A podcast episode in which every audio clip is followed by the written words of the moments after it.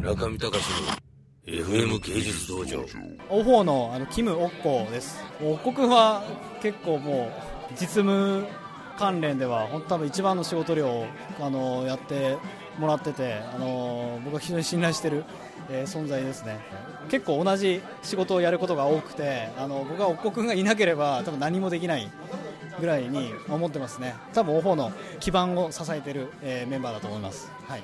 はい、今22です。えっ、ー、と末っ子です、はい、団子4兄弟です。はい。まあ、みんなもともと知り合いで仲良くてでそれでみんななんかいろんな自分の活動とかを考えた時に次の展開を考えて、うん、一緒になったって感じですね。普通に、まあ、アート周りですね。東京のアート周りでみんな住んでるとこは別だったんですけどそれで何かしかの関係はあったんですけどそれで活動は京都なんですけど出会ったのは東京ですね、えっと、オフォをする前は、えっと、1年ぐらい東京にいたんですけどその後2年ぐらい上海で、まあ、上海の日本人の方が行っているアートマネジメントオフィスのところにお邪魔しながら、まあ、いろんなことを見てということをやってました。自分も個人的に絵描いてたんですけどそのオフィスで手伝ってたのは本当に展覧会の搬入搬出手伝ったりとか作家さんと喋ったりとかなんか本当その頃まだ19とかだったんで何もわからないままずっと必死に手伝ってたみたいなそんな感じですね。だからでもその時に得たものがすごい今にこう生かされていると感じていてすごいいい体験をしました。後で多分紹介されると思うんですけどナム君が上海のギャラリーと契約をしてえっともともと彼とは高校の先輩後輩で僕は後輩だったんですけどでナム君が1個上。でそれで、まあ、一緒に東京でも遊んだりしててで上海行くけど行くって言ってることで、まあ、行くっていうそういうノリですね。もうずっと4年ぐらいずっと一緒に暮らしているので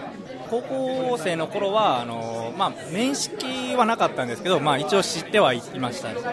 彼は美術部で僕は美術部ではなかったので全然関係はなかったんですけど、まあ、彼の存在は知ってました。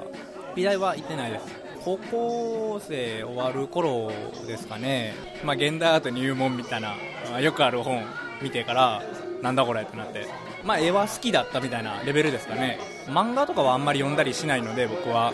現代アートみたいなのが面白いなと思って。それこそあの日本の作家さんだったら村上隆さんとか海外の作家さんだったらダミアン・ハーストとかアンディ・ウォーホルとか個人的にはベルナール・フリーズとかなんかその辺の作家さんとかがすごい好きですね。でもその頃に読んだのがもう本当芸術企業論だったので初め読んだ時も何が何か分からなかったんですけどとりあえず読んどかなきゃだめなのかなっていうので何回か読み返していくうちになんとなくこういうことなのかなとは思い始めてたんですけど高校卒業してすぐだと思います。多分高校生の頃に発刊されたのかな。そうですね。なんか教科書みたいな感じだったんじゃないかなとは思います、はいそうですね毎日のように、えっと、あれしたい、これしたいとか、こうすべきではないかっていう話は、えっとまあ、上海にいる頃からず毎毎晩毎、毎朝寝て起きて、その話ばっかりしてたんですけど、オープンになってからはそれがもう4人になって、4倍の力で、毎日アートの話してます。なんだろうな、例えば、これがやばいとか、海外のギャラリーのサイトがアップされたら、見て喜んだりとか、でもあったんですけど、アートってってなんだろうみたいな問いがずっとやっぱり気になってたので、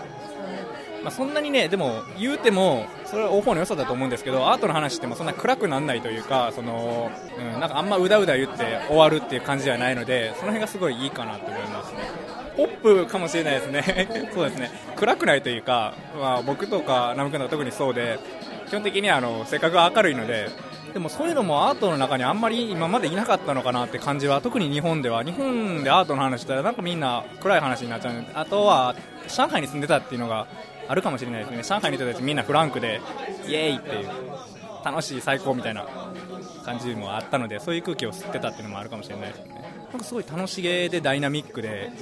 上海はやっぱり国際都市で、えっと、中国っていうよりかは、えっと、いろんな国が混ざってできてるっていう感じなのですごい楽しいですね。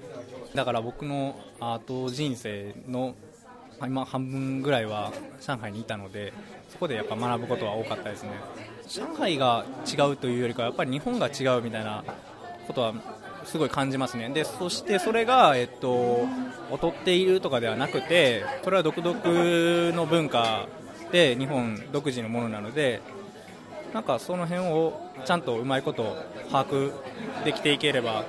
今後も良くなっていくかなというふうには思います。このマーケットが成立してないとかうんぬんといろいろま言われてるとは思うんですけど僕はなんか日本はすごい楽しい国でもう最高日本に生まれてよかったって感じなんですけど、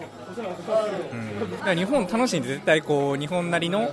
スタンスで何かができるのかなっていうふうに思いますね。日本最高です。楽しいじゃないですか。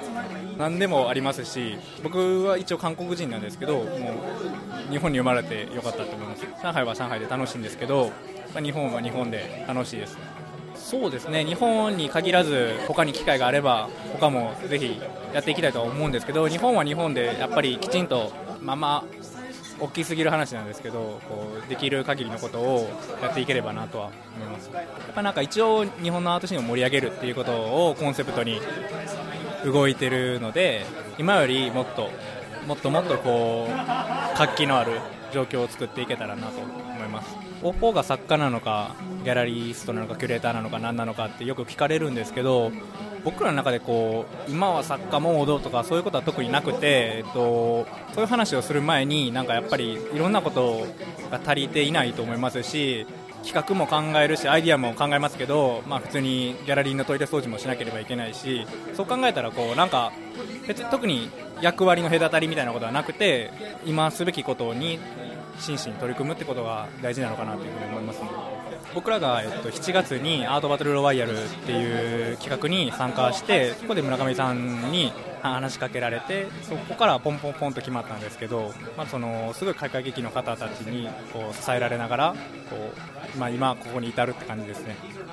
まあ、オーポフェスがまず実現できたっていうこととあとやっぱりこういろんなことを学ぶことがすごい多いですね僕たち本当に。でいろいろされっぱなしなのでこうちゃんと恩返しというか一緒に今後いろんなことができればいいなとは思ってます。中見隆の FM 芸術道場。